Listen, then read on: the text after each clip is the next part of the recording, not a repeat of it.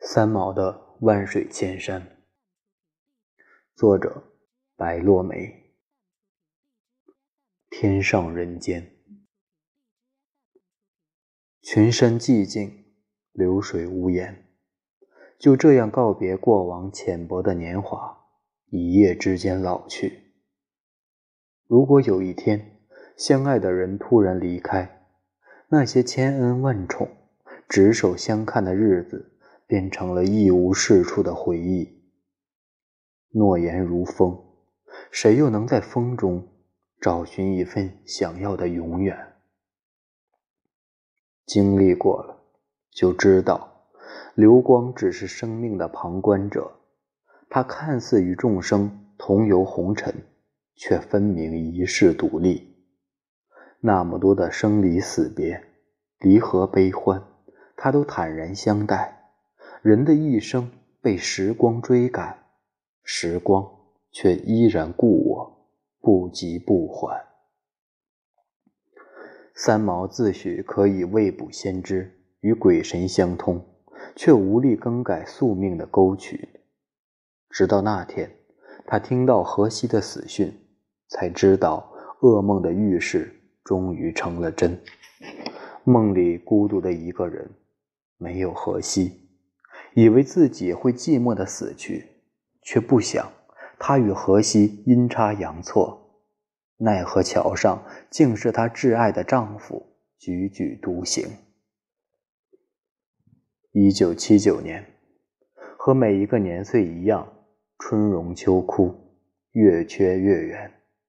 这一年，有人享受新生的快乐，有人背负死别的痛苦。对三毛来说，这一年是他生命里的劫，他的心因为痛失挚爱，再也没能圆满。灾难来临之前，三毛正忙着迎接从台湾而来的父母。陈思庆夫妇远游欧洲，一路赏阅西方的名胜古迹，也为了探望远别的女儿女婿。双亲的到来。让三毛暂忘了噩梦里可怕的预示，他希望相聚的快乐可以驱散未可知的离别。不知道如何称呼岳父岳母的荷西，在三毛父母到来之时，他竟然用中国话喊了“爸爸妈妈”。三毛为此感动的落泪。从来不讲中国话的荷西，竟然对初次谋面的父母有了这样的呼喊。可见他对三毛有多么深刻的爱。陈思庆夫妇看着这位厚道的年轻人，想起女儿多年来的情感历程，亦是感慨万千，热泪盈眶。三毛的父母陪着他在岛上居住了近一个月，一个月的时间，这对夫妇真切地感受到三毛与世不同的生活。他们担忧了半辈子的小女儿。到现在依旧让他们放不下对他的牵挂。尽管三毛往日孤僻的脾气和性格已经随着岁月的磨练而淡化，尽管他的身边已经有一位携手共度人生的男人，可父母的爱却是永恒。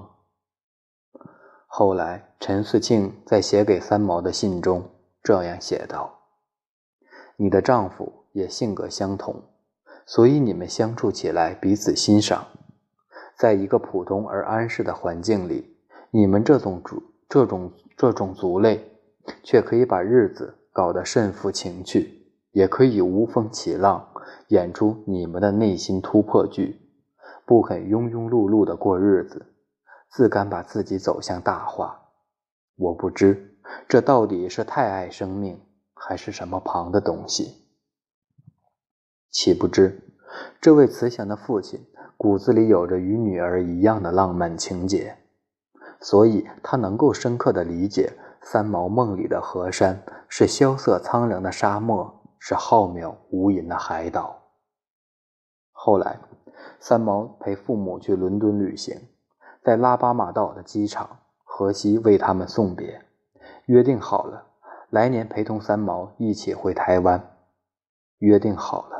会一生一世照料他们的小女儿，可他失约了。三毛没有想到，这次挥别竟是永绝。一架小型的螺旋桨飞机载走了最后的相逢。回眸的那一瞬，挚爱的人已成了不可触摸的云烟。飞机上，三毛邂逅了一个路人，他递给三毛一张名片，上面写着他是某某某的未亡人。这是西班牙的风俗，守寡的妇女都要加上未亡人。然而，三毛看到这几个字，突然莫名的心慌，一种不祥的预感如潮水般涌来。将他淹没，淹没。不料两天后，荷西在潜水中意外丧生，三毛就这样成了未亡人。那日，荷西像往常一样潜入海底，便再也没有浮出水面。这个一生痴恋大海的人，用生命交付他的情深，留下遗憾，给他爱了十三年的女人。从此，三毛的神情有一份永远也抹不去的哀愁。这就是人生，不能如人所愿的人生。三毛闻得噩耗，随父母从英国一同赶往拉巴马岛。他跪倒在海外，痛苦地呼喊，祈求上帝能够让荷西回家，哪怕是尸首。可回应他的，只有汹涌的海浪涛，海浪涛声。可怜的三毛一夜白头。我说：“上帝，我用所有的忏悔向你换回荷西，哪怕手断了、脸丑了都无所谓，一定要把我的荷西还给我。”陪我的西班牙老太太告诉我，她看着我的头发一夜间一点点的都白了。天可怜见。两天后。荷西的尸首被打捞起来，但被海水浸泡了几天的荷西已经全身僵硬，僵硬，面容十分难看。三毛不顾一切地扑倒在丈夫的怀里，放声痛哭。这凄惨的情景让陈思庆夫妇仿佛回到当年。三毛的未婚未婚夫因心脏病突发死亡，三毛血泪模糊地看着他被钉进棺木。为什么悲剧要在这个善良的女子身上一次次的重演？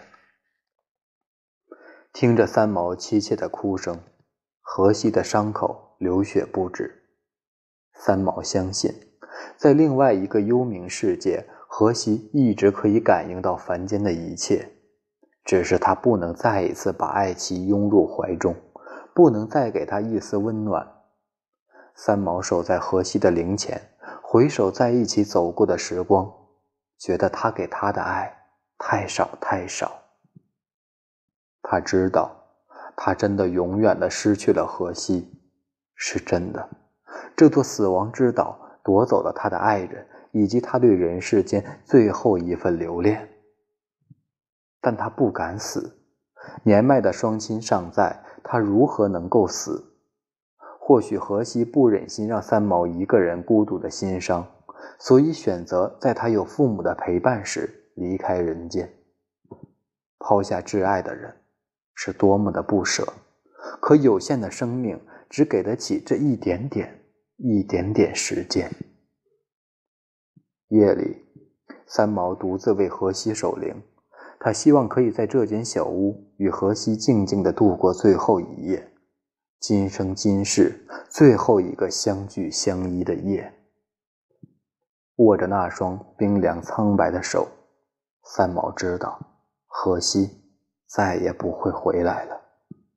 白珠有恨，为人泪垂到天明。荷西的墓地在与三毛经常去散步的陵园，那是一处高岗，在那儿可以看到荷西以前工作的地方。看见这座美丽古老的小镇，看到蓝色辽阔的大海。曾经，他们携手在这里看风景，可今天，荷西却葬身于黄土之下，与这片土地做永恒的知己。我要独自把坟挖好，一铲一铲的泥土合着我的泪水，心里想：荷西死在他另一个情人的怀抱里，大海。应也无憾了。三毛独自为荷西挖坟，这是她唯一能为他做的事，以此报答这么多年丈夫对她的爱。三十岁的荷西被永远的葬在美丽的拉巴马岛，这是一个不能制止的悲剧。所幸的是，陪伴他的有昼夜不息的海浪，他爱的大海。原以为三毛可以从此平淡与荷西终老在这个一岛小国、一国小岛，不再流浪，只安心的守着小小的家，写着淡薄的文字，忍受贫穷与无闻。事与愿违，他们终究还是被迫永绝，不能躲闪。三毛被伤得太深，他每天依靠注射镇定剂来缓解痛苦。荷西这个名字，似锐利的尖刀，狠狠地划破他的心口。